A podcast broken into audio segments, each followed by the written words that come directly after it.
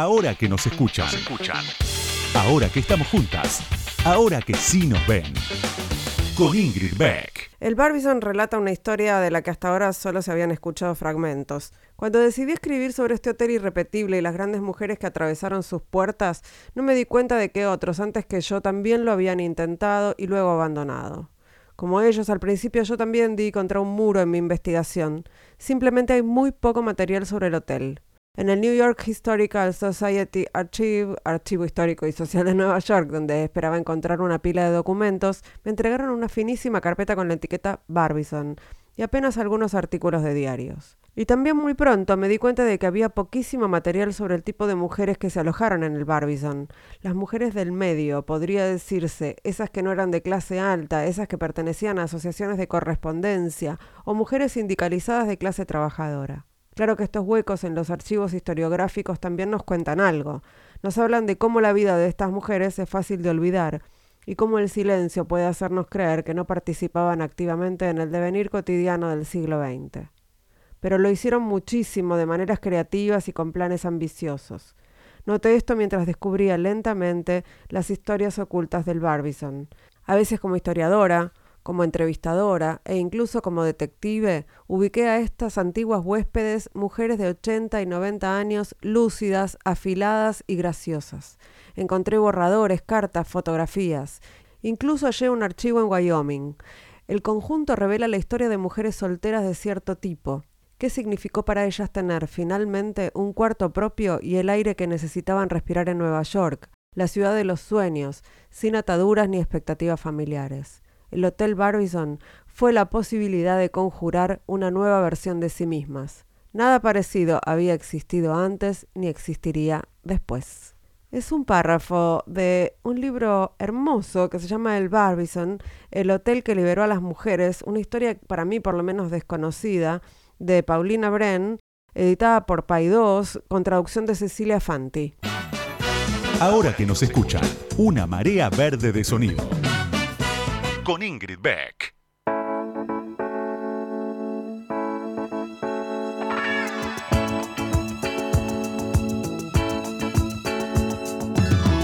Buenas noches, buenas noches, bienvenidos, bienvenidas, bienvenides a este nuevo episodio de Ahora que nos escuchan. Estamos aquí en Radio con Vos y yo habitualmente abro este programa hablando de cómo niego la realidad, ¿no? Cómo vivo en un cumple, diría la juventud de hoy eh, bueno, sí, viví en un cumple hace unas semanas cuando cumplí años, efectivamente, pero la verdad es que hay temas sobre los que, eh, que no, puedo omitir en mi cabeza.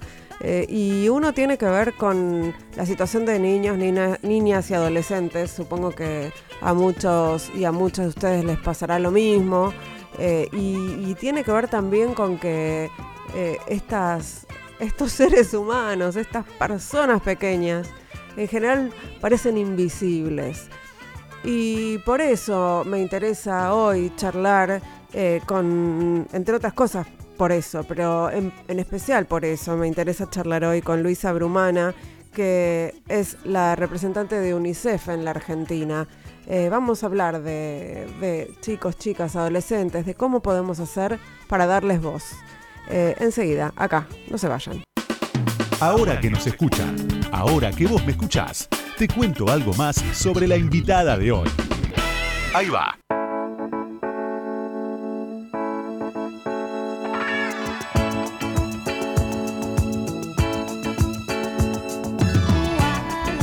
Luisa Brumana nació el 1 de octubre de 1971 en Italia. Es médica especializada en políticas de salud pública y representante de UNICEF en la Argentina.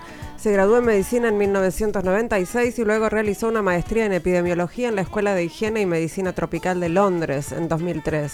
A los 26 años ingresó a UNICEF y realizó sus primeras misiones en Angola y Eritrea. También trabajó en Asia, en Sri Lanka y Vietnam y volvió a África en su siguiente misión a Mozambique. Su primer destino en América fue Panamá. Antes de radicarse en Buenos Aires, Brumana se desempeñó como asesora regional en salud de la Oficina de UNICEF para América Latina y el Caribe, donde supervisó los programas de salud, nutrición, WASH, que es agua, saneamiento e higiene, y VIH en la región. Además, promovió alianzas entre UNICEF y actores claves para el desarrollo a nivel regional y global, El 4 de diciembre de 2018 asumió como representante de UNICEF en la Argentina. En sus redes sociales, Luisa se define como médica especializada en salud pública, ciudadana del mundo y mamá de tres varones maravillosos. Bienvenida Luisa, ahora que nos escuchan. Muchas gracias por la invitación, un gusto estar acá.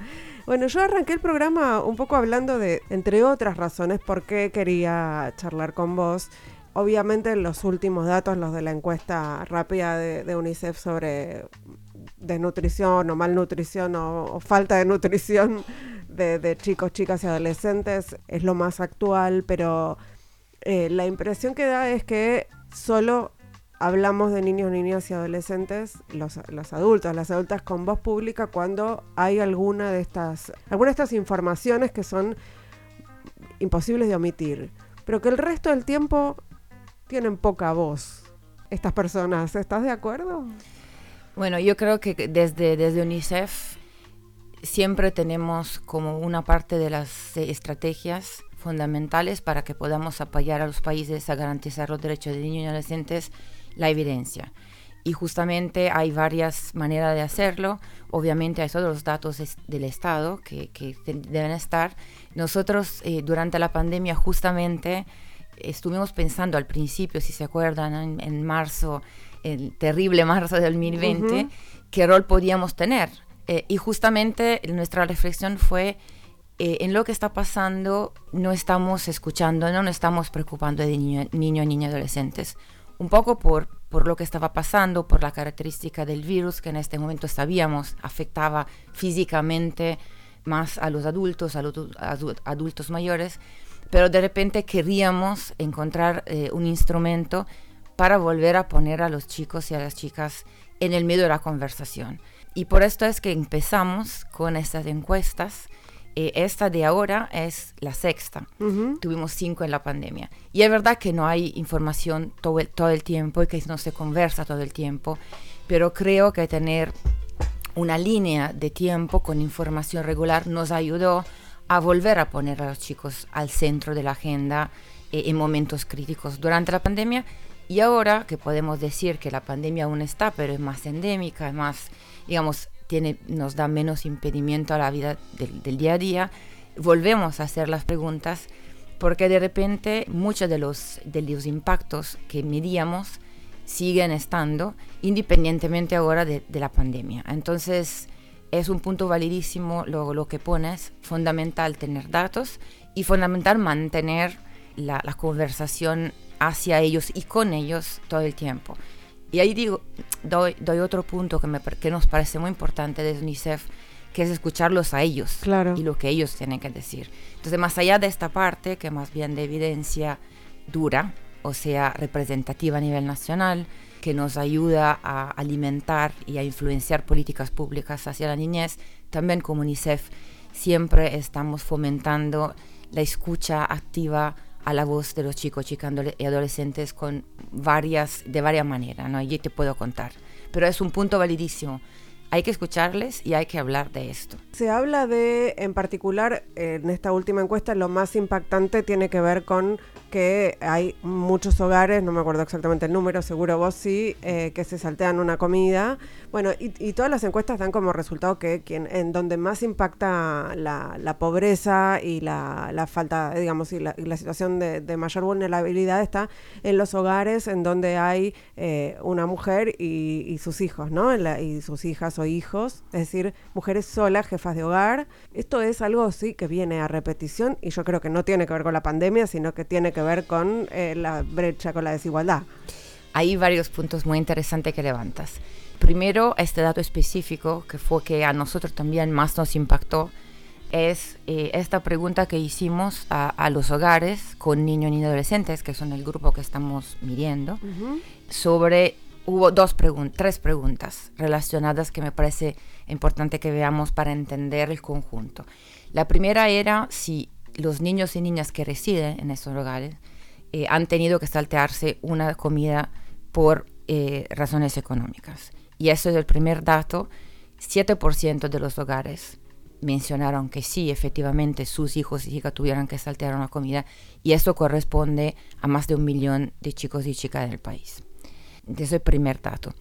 Otro dato que, que también es impactante es los mismos adultos también eh, tuvieron que recorrer a dilemas que yo creo que nadie debería necesitar ponerse.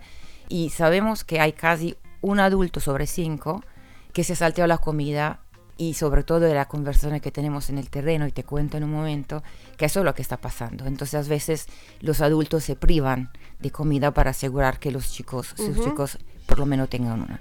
Y ese también es un número enorme. El tercer punto en relación al impacto de la situación económica de los hogares en la alimentación tiene que ver con la calidad de la alimentación, que sabemos que también es muy importante.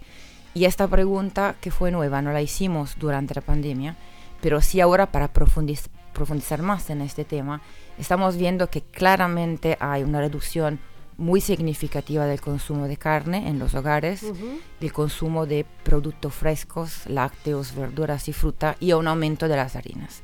Entonces, todo esto me parece que en su conjunto nos está mostrando lo que, que está pasando en muchos hogares en términos de la situación en que se encuentra y los mecanismos que están teniendo para hacer frente a la situación. O sea, comprar comida que seguramente eh, es más, eh, más barata, pero sabemos que tiene un valor nutritivo diferente y no suficiente, o saltearse o alternar es una, una, situación compleja. Hay un dato también de esa encuesta que, que dice que efectivamente los, los, hogares que reciben AUH, o sea, asignación universal por hijo o hija, y eh, tarjeta alimentar, están en peores condiciones. Esto, digo, no, no, es que porque la reciben están en peores condiciones, sino que qué pasaría si no la recibieran. ¿no? Exacto.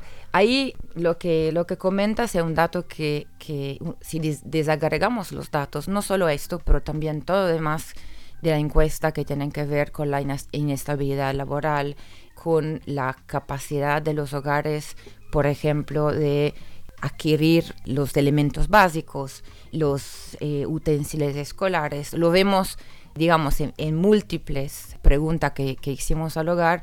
Está clarísimo que hay una, una serie de vulnerabilidades múltiples, ¿sí? Y, y, se concentran justamente en hogares con unas características por cierto, como comentas, los hogares monomarentales o monoparentales eh, con jefe de, jefatura femenina son más vulnerables. Lo mismo pasa con los receptores de la UH. Ahora, justamente, no hay que confundirse. Claro. No es así porque reciben la UH, al contrario. Los que necesitan la UH y, si, están en esta categoría, están en una situación eh, laboral inestable, entonces desde ya son más vulnerables y eso se repercute independientemente del hecho de que lo reciban en tener esta vulnerabilidad. Y es interesante también eh, en relación a la UH o en relación a la protección social que lo que estamos viendo, porque creo lo digo porque complementa lo que, que estamos diciendo, es que hay una aceptación muy grande. Casi todos los hogares que contestaron dicen que son importantes. Todo el mundo entiende que en una situación en particular de dificultad que estamos atravesando, esos apoyos son necesarios para que la familia no caiga en pobreza extrema o indigencia. Pero pueden no ser suficientes para levantar los hogares y entonces, aún recibiendo una UH, estos hogares están en las situaciones que comentábamos antes. Yo hace un tiempo leía una, una columna de un, texto de la politóloga María Esperanza Casullo que a mí me, me, resultó impactante porque no lo había pensado así. Y ella decía, cuando hablamos de pobreza, cuando hablamos de indigencia, tenemos que pensar en mujeres, niños, niñas y adolescentes, porque uno piensa en pobreza y piensa en general en varones. Bueno, lo que nos pasa siempre, ¿no? Pero no, tiene cara de mujer. Está muy, está muy cierto y creo que los datos nos confirman esto que las vulnerabilidades están concentradas en esos grupos. Y en la encuesta tuvimos otras, otras preguntas que tienen que ver con otro tipo de impacto, pero está relacionado con lo que estamos comentando. Por ejemplo, eh, la sobrecarga de trabajo en la mujer durante la pandemia, eh, de trabajo quiero decir tareas del hogar, la necesidad de, de, ir a buscar un trabajo afuera, la inestabilidad, y está clarísimo que hay, de nuevo, hay un, mix explosivo que, aumenta las vulnerabilidades, ¿cierto? Estamos charlando con Luisa Brumana, que es representante de UNICEF en la Argentina, y enseguida seguimos conversando. Ahora que nos escuchan. Entrevistas a las mujeres que mueven el mundo. Con, Ingrid Beck.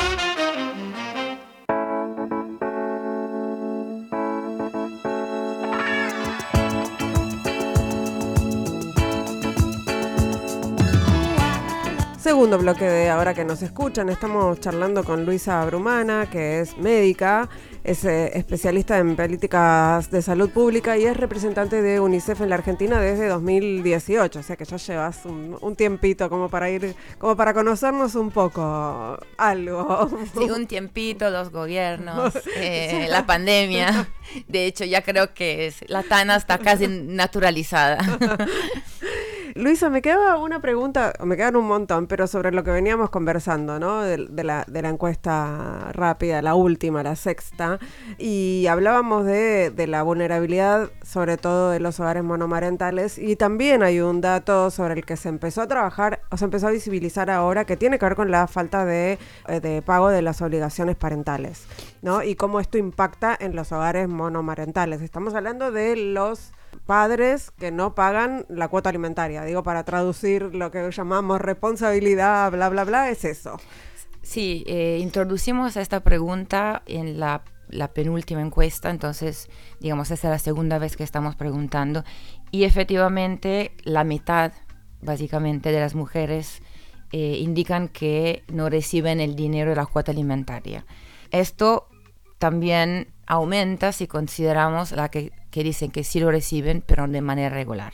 Entonces, preguntamos también los motivos y efectivamente el principal motivo que reportan es la falta de trabajo o la dificultad económica también del padre de los, de los chicos, etcétera, y, a veces también una mala relación entre los adultos. Entonces ahí creo que eh, es un tema eh, importante para empezar a visibilizar y me parece que, vuelve al punto que hacíamos antes, que de hecho es muy posible que la inestabilidad eh, laboral, que también surgió muy fuerte en la encuesta, tiene también estas consecuencias que ponen aún en mayor vulnerabilidad las mujeres cuidadoras de niños y niñas.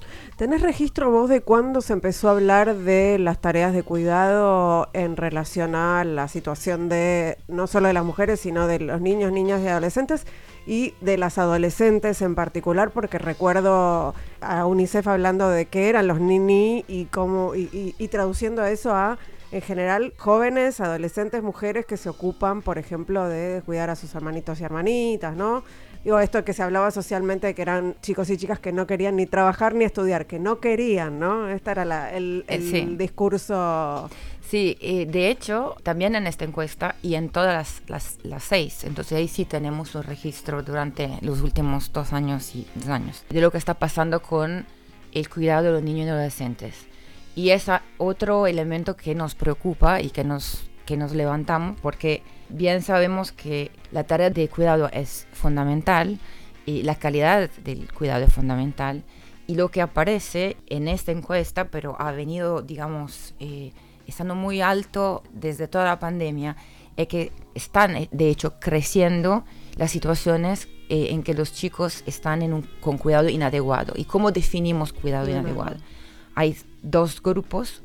Uno es lo que quedan al cuidado de los hermanos y las hermanas, un poco lo que comentas, sabemos que en grande mayoría son las hermanas más grandes, adolescentes, etc. Y esto en esta última encuesta el 10%, que nos parece muchísimo y hay un 13% de hogares que dicen que los, los chicos y chicas quedan solos. Entonces, mm. si juntamos, es un hogar en cuatro más o menos donde los cuidados son inadecuados. Esto levanta varias preguntas, en mi opinión, eh, a las cuales las políticas públicas necesitan poder dar respuesta. Uno es el hecho de la oferta de los servicios de cuidado. Y sabemos que esto es eh, un problema aún en la Argentina eh, que la, oferta aún no es adecuada en términos de cantidad y también después de calidad. También hay la parte legislativa y creo que es un buen momento de hablar eso justamente por haber el Ejecutivo propuesto una, una ley de cuidado está durmiendo, que, está durmiendo y que debería, y lo digo porque me, me, parece muy importante, nosotros desde UNICEF eh, venimos proponiendo y abogando para que la Argentina cambie la, ley de cuidado porque efectivamente estamos viendo que eh, las familias y en particular las mujeres no están teniendo salida y el riesgo uno de los riesgos es lo que decíamos, cuidado inadecuado con todos los riesgos que conlleva. Entonces, parece que los datos que tenemos muestran con claridad que es muy difícil, en particular para las, mujeres, conciliar una responsabilidad laboral con los cuidados.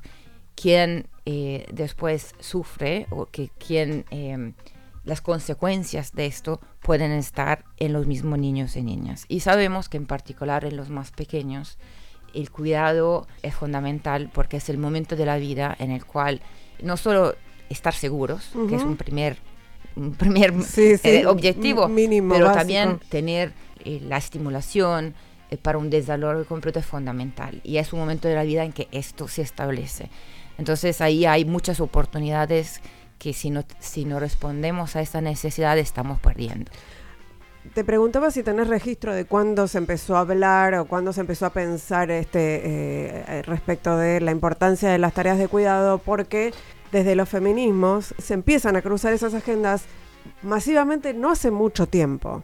No tengo yo un registro puntual, temporal en la línea de tiempo, pero había como otras preocupaciones eh, más eh, urgentes, mm, los feminismos argentinos, y hace un tiempo sí se empezó a hablar con, con más énfasis de las tareas de cuidado que claramente cruzan la agenda con, la, con la de los niños, las niñas y las adolescentes, como otras, ¿no? Digo, no estamos hablando de violencia, no estamos hablando de abuso, todas esas agendas que están absolutamente mezcladas, cruzadas, son la misma agenda, diría. Pero esta en particular, que tiene que ver con la, con la economía, yo me, parece que es reciente relativamente. Sí, no tengo tampoco el registro histórico aquí en la Argentina. Eh, pero tienes toda la razón. Yo creo que en varias agendas fundamentales para los derechos de las mujeres y de, la niñez, es más reciente mirar al hecho que una cosa y la otra están muy íntimamente eh, eh, ligadas. ¿no? Entonces pasa esto en la agenda de cuidado, ahora, ahora en los últimos años, pasa eh, con la cuestión de violencia y violencia de género y violencia de la niñez y cómo los dos fenómenos sí están íntimamente ligados, ¿no? directa o indirectamente. Y para mí es una victoria del feminismo y de quien defiende los derechos de niños y niñas. El hecho que lo, que, que, que, lo estemos mirando y que estemos listos a pasar el mismo mensaje, a trabajar juntos, porque eh, seguramente si logramos el objetivo, por ejemplo, aquí ahora, de tener una ley de cuidado y una ley de cuidado que realmente responda a las necesidades, así como si logramos mirar eh, a, la, a, la, a las instancias de violencia, la prevención de la violencia, como un hecho que tiene repercusiones eh, si se da en la mujer sobre sus hijos y, viceversa, creo que estamos yendo mucho más lejos. Eh, Luisa, ¿vos te, te considerás feminista? Sí, seguramente, seguramente. Me considero alguien que, que mira a los derechos como algo que hay que defender siempre. Em, y obviamente siendo mujer, eh, me refiero a los derechos de, de la mujer. y obviamente siendo que que decidí eh, como decisión de vida trabajar por UNICEF, obviamente los derechos de la niñez son parte de, de, mi, de mi, misión en la vida, entonces sin duda. ¿Y, trabajar por los derechos de la niñez fue algo que, que decidiste o, o, que te fue llevando tu, tu carrera profesional? esta es la, la, pregunta de un millón de dólares. Em, decidí eh, en un momento cuando acabé mi facultad y, y me recibí de, de médico, en Italia, eh, ir más allá de eh, Italia, involucrarme eh, militar, diría, en la Asociación de, Estudiantes Mundial.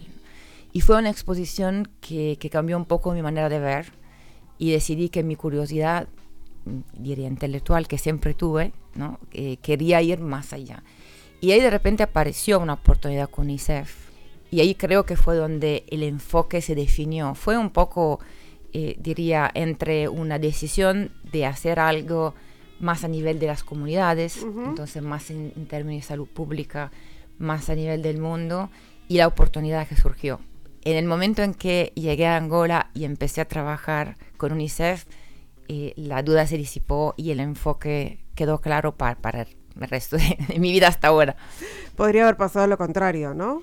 Pues, supongo que, no sé, hay otras eh, organizaciones, por ejemplo, que enfocan primariamente en otras cosas y bueno, sí, probablemente si hubiese sido el inicio de otra manera, no sé, es difícil decirlo.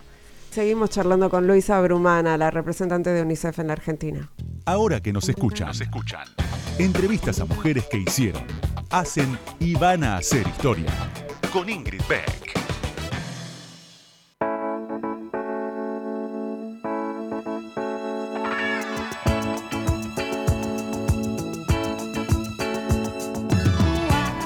Tercer bloque de ahora que nos escuchan, estamos charlando con Luisa Brumana, que es italiana, eh, es eh, representante de UNICEF en la Argentina, es médica especializada en políticas de salud pública y empezó eh, con su primera misión para UNICEF fue en Angola, ¿no? Recién hablábamos de eso en el otro bloque, decías Luisa que eso fue lo que, bueno, te decidió a seguir, ¿no? Empezaste y seguiste y yo decía, bueno, te podría haber pasado lo contrario en el sentido de que ver, digamos, estar al lado de, de niños, niñas que están en una situación de mm, miseria absoluta, en guerra, eh, bueno, hay que decidir seguir eh, pasando por esa situación y pensar que podés contribuir, ¿no? Sí, es cierto. Eh, la verdad que te cuento una anécdota, que mm, todo el mundo creyó, mis papás, yo vengo de, una familia que nunca se movió de Italia, entonces conociéndome pensaron, bueno, necesita ir y hacer la experiencia. Claro. Pero después vuelve. Y la verdad que era una, pregunta válida que yo misma me hice, si era la línea de trabajo que, me interesaba, si era. Si, si, pudiera ahí realmente poder dar una, contribución valiosa, porque cada quien tiene su, su, predisposición. Y la verdad que, que eh, vi cosas que honestamente te digo, me gustaría nunca haber visto. Pero de ahí creo que, nació la satisfacción de ver que como UNICEF lo que estábamos haciendo, eh, de hecho podía ver realmente cambiar la vida de, de, esos niños, de esas niñas, de esas mujeres embarazadas, etc. Y, y esto empezó a darme mucha satisfacción. Y, por, por, esto decidí quedar ahí y por eso decidí seguir con esto. Luis, hay un tema del que todavía no hablamos y que me parece que también es, fundamental hoy actualmente y a partir de, la, de la pospandemia o de, la, de la endemia, eh, que tiene que ver con la salud mental, ¿no? De, chicos, chicas y adolescentes, sobre todo de adolescentes, que me parece que todavía es un tema que no está lo suficientemente eh, eh, digamos, insertado en la agenda pública, que no, tampoco de, lo, de las personas mayores ni de, ni de las personas, eh, pero, pero me parece que en particular eh, a los adolescentes y las adolescentes las afectó muchísimo. Y, y, no sé qué se hace con eso. sí, de hecho, en las dimensiones que analizamos en las encuestas, había una parte, un apartado eh, que hablaba, que, miraba esto. Y lo que vimos, y muy contundentemente, eh, fue el impacto socioemocional eh, en la salud mental de, de todos los chicos. Y miramos en particular la primera infancia, los más pequeños, mm. así como los adolescentes. fue interesante pensar, si, si miramos a la serie, que en la penúltima, entonces, estoy hablando de octubre del año pasado. Sí. Entonces, cuando ya se volvía a una cierta normalidad, cuando ya había empezado la, la, vuelta a la presencialidad en la clase, etcétera, vimos que los adolescentes que habían eh, estado muy fuertemente impactados, o así nos lo comentaban, eh, mejoraron mucho más rápidamente. Sí. Lo que no quiere decir que no sigas el tema, llego a esto, pero para ver cómo eh, en una línea de tiempo estuvo estuvo eh, evolucionando la situación. La, primera infancia, los niños más pequeños, eh, siguieron teniendo un impacto muy grande, aún después de la apertura, etcétera, etcétera. Al punto que esto fue para nosotros eh, el punto más importante que levantamos a las autoridades, etcétera, en noviembre pasado en esta ronda. Ahora lo que estamos viendo con estos datos es que hay una mejora en ambos grupos, lo que es muy positivo.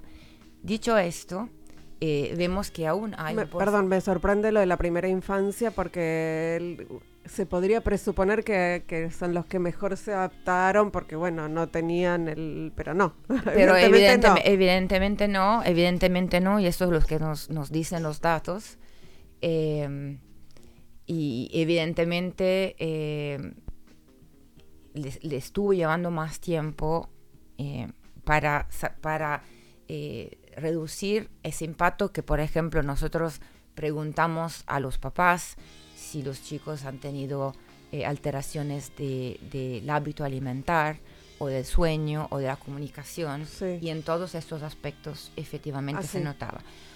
Ahora, hay un descenso, pero igual, por ejemplo, estamos viendo que eh, aún ahora, entonces, aún, aún en, junio, que fue cuando levantamos estos datos, hay un tercio más o menos de los papás y la mamá que nos comentan que sus chicos tienen alteraciones con la comida, eh, lo mismo con el sueño, eh, y que un 17% tiene dificultad, dificultad de comunicación. La pregunta que me hago, y eso ya no es, ese es el dato, entonces pensando en un análisis un poco, reflexionando en lo que preguntas, ¿qué nos queda ¿sí? Hacia adelante? Es entender eh, si esto fue una, una, si no es una línea de base o algo que venía pasando antes y como comentas, no se hablaba porque se habla muy poco de este tema en general, eh, si es algo que nos queda de la pandemia y más importante que se hace con esto. Eh, nosotros trabajamos muy de cerca con la Sociedad, Sociedad Argentina de Pediatría, por ejemplo, y ellos nos comentan que a nivel clínico eh, ven un aumento de la demanda para este servicio enorme. Em, sabemos que eh, desde el Ministerio de la Salud han puesto un plan de salud mental eh, que nosotros estamos apoyando más bien pensando en la participación de los propios adolescentes en, un proceso de prevención de problemas de salud mental clínicos, porque hay dos, dos, puntos acá. Hay que prevenir y cuando pasa la situación, ¿qué se puede hacer? ¿no? A nivel social y comunitario, a nivel clínico. Entonces hay efectivamente una enorme demanda y yo creo que es otro tema de que eh, necesitamos seguir hablando para que realmente eh, toda la sociedad, las familias, los papás, eh, los cuidadores, los profesores y los docentes, o sea, los, los profesionales de salud, todos sepamos qué rol podemos tener y qué herramienta necesitamos para hacer nuestra parte hacia que los chicos estén bien. Sí, pensaba en particular en los adolescentes porque también pensaba así en la línea de base que hay para hablar de ellos, ¿no? Por ejemplo, en los medios de comunicación, ¿no? Siempre es estigmatizándolos en general, ¿no? Cuando, cuando hemos hecho eh, algún estudio sobre qué se dice de adolescentes en, en, los distintos medios o en las redes sociales, en general son noticias asociadas a cuando son víctimas o victimarios o cuando, por ejemplo, toman un colegio, ¿no? Pero, pero son esas las noticias que, que circulan alrededor de esta población. Y, y creo que es una gran lástima y algo que hay que cambiar eh, hay que escucharles y si escuchamos sus voces, lo que ellos dicen, primero es eh, extremadamente interesante. Y segundo, creo que daría a todos, a los tomadores de decisiones, a la sociedad en general, muchas pistas para entender hacia dónde queremos ir como, como sociedad. Eh, hablando de unos temas que, que, ellos levantaron en la encuesta, por ejemplo, las cuestiones del bullying, del cyberbullying. Eh, son hechos reales que pasan a muchos de ellos, eh, que en la encuesta, obviamente, como supongo es, normal, refieren pasar más bien a sus compañeros que a sí mismo. Le pasó a un amigo, claro. Pero, pero está bien, porque estamos diciendo que esto pasa, esto pasa en las escuelas, eh, eso pasa en las redes sociales. Hay situaciones reales que están atravesando eh, en las cuales no veo cómo podemos pensar que, que, que, tengamos que estigmatizarlo. Al contrario, tenemos una obligación como sociedad, y repito, como sociedad y como cada uno de nosotros, quien tiene como yo eh, chicos adolescentes, entonces los papás, eh, la sociedad, ustedes de los medios, creo que, es importante generar esta conversación positiva hacia lo que ellos nos quieren decir. Eh, en relación con el ciberbullying, que sí es un problema, uno de los principales problemas, me parece, que, reportan, yo también tengo adolescentes en mi casa, así que sin generalizar, pero bueno, es lo que, es lo que se escucha. Eh, hay como una... Un, un, un, no saber qué hacer de parte del mundo adulto muchas veces, ¿no? desde las, incluso las instituciones escolares, eh, que por ahí hasta ahora tenían como limitado, bueno, lo que pasa dentro de la escuela, pero esto es algo que circula fuera, ¿no? Cuando nosotras éramos chicas, eh, las situaciones de bullying ocurrían, siempre ocurrieron, pero ocurrían eh, entre en las aulas o dentro de la escuela, no te seguían afuera todo el tiempo como ahora que te siguen en las redes sociales, ¿no? Y hay como una falta de entrenamiento o de capacitación o de reflexión, me parece a mí, del mundo adulto, de las instituciones escolares, de, la, de las madres, los padres, cuidadores, respecto de cómo intervenir en estas cuestiones. Sí, estoy totalmente de acuerdo y creo que la exposición tan seguida, tan constante de los, adolescentes, los las adolescentes eh, a una comunicación eh, virtual nos pone como adultos y como sociedad eh, a tener que acompañarlo en algo que conocemos poco, claro. al cual no estamos acostumbrados. y por eso es que como UNICEF nosotros estamos haciendo varias cosas en este tema. una es la cuestión de la, la conciencia colectiva que esto puede ser un problema. y que las redes no son malas per se, al contrario, es una nueva manera de interactuar que tienen los chicos y chicas. Hay que aceptar y hay que acompañar, pero sí que hay riesgos. Entonces, eh, saber cómo hacer las preguntas, eh, saber que existe el fenómeno en, primero, en primera instancia, eh, pero también cómo acompañarles, qué preguntas hacer, a qué referirse. Creo que todas esas herramientas que con UNICEF estamos intentando poder dar, pueden ser útiles para, para que realmente hagamos, eh, eh, hagamos frente a una situación que no va a cambiar. Esta queda, está y queda y, vamos a tener que cambiar nosotros también, ¿no? Con ella. Eh, ¿cómo, qué, qué, qué, les dicen, qué te dicen eh, los chicos, las chicas, los adolescentes? ¿Tenés habitual contacto, reuniones? ¿Cómo es eso?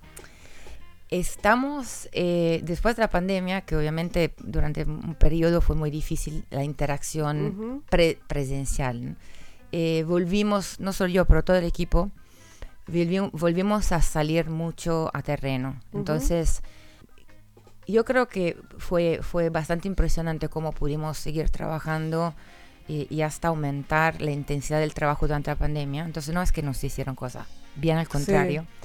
Pero yo encuentro que cuando salgo a terreno, por ejemplo, visitando eh, los eh, socios que tenemos en eh, situaciones de, dificultad, en barrios más desfavorecidos, o por ejemplo, cuando hablo con los chicos y chicas que han participado de nuestro rap digital, como hice unos meses atrás, son oportunidades de, de ver y de escuchar en primera persona que llevan los datos te estoy llevando, eh, que son los datos, la evidencia, a una cara, a una voz.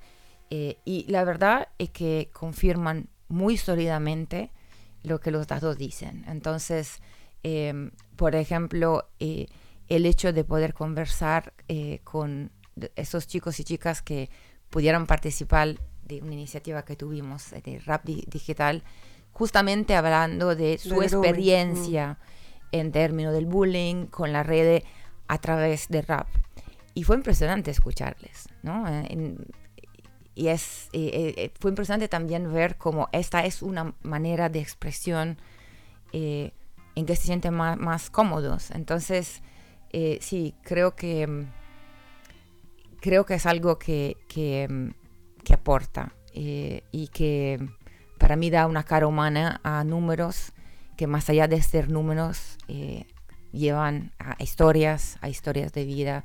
Motiva, motiva a seguir haciendo lo que hacemos y intentar hacer siempre mejor. Y tus hijos, tres varones, yo tengo dos, así que... tres adolescentes Dios mío. Eh, pensaba, ¿te sirven, te, sirven de tester para algunas cosas? Eh, más bien eh, diría que tener, atravesar, por ejemplo, la pandemia teniendo dos adolescentes y un, un, nene más pequeño, fue un poco más allá de lo que decíamos, la sobrecarga de las mujeres, intentar hacer todo y hacerlo bien en un contexto que no conocíamos. Entonces, lo que hablamos es algo que, vivimos todos. Em, pero también sí me hace, em, me, muestra que lo mismo que, que, yo digo, que hay que tener herramientas, que hay que preguntar, que hay que informarse, que hay que abrir el diálogo con ellos todo el tiempo, aun cuando ellos no quieran, como si saca darte bola. Eh, creo que es algo que, experimenté y que y que una experiencia de vida vivida también, ¿no? Que también mm, de, un cierta, de una cierta manera pongo a disposición de después lo que, lo que vengo diciendo. Pero seguro es que, que la pandemia fue muy desafiante. Y, y, también creo que todo lo que conversábamos en términos de bienestar, de salud mental, de cambios que ocurrieran que hay que revertir, creo que es algo que viví yo y que, que probablemente vivimos muchas de nosotras. Luisa Brumana, representante de UNICEF en la Argentina, muchas gracias por haber pasado por acá. Muchas gracias, por tu tiempo. Nosotras, nosotros, nosotros nos despedimos hasta el próximo miércoles a la medianoche, acá mismo en Radio con Vos, en este Vaticanal, haciendo este programa. Eh, en la operación técnica Lucas Rodríguez Perea, en la musicalización Sergio Ciriliano, en las redes Melanie Berardi y en la producción Mariana Boca. Nos vamos escuchando a PG Harvey, The Community of Hope.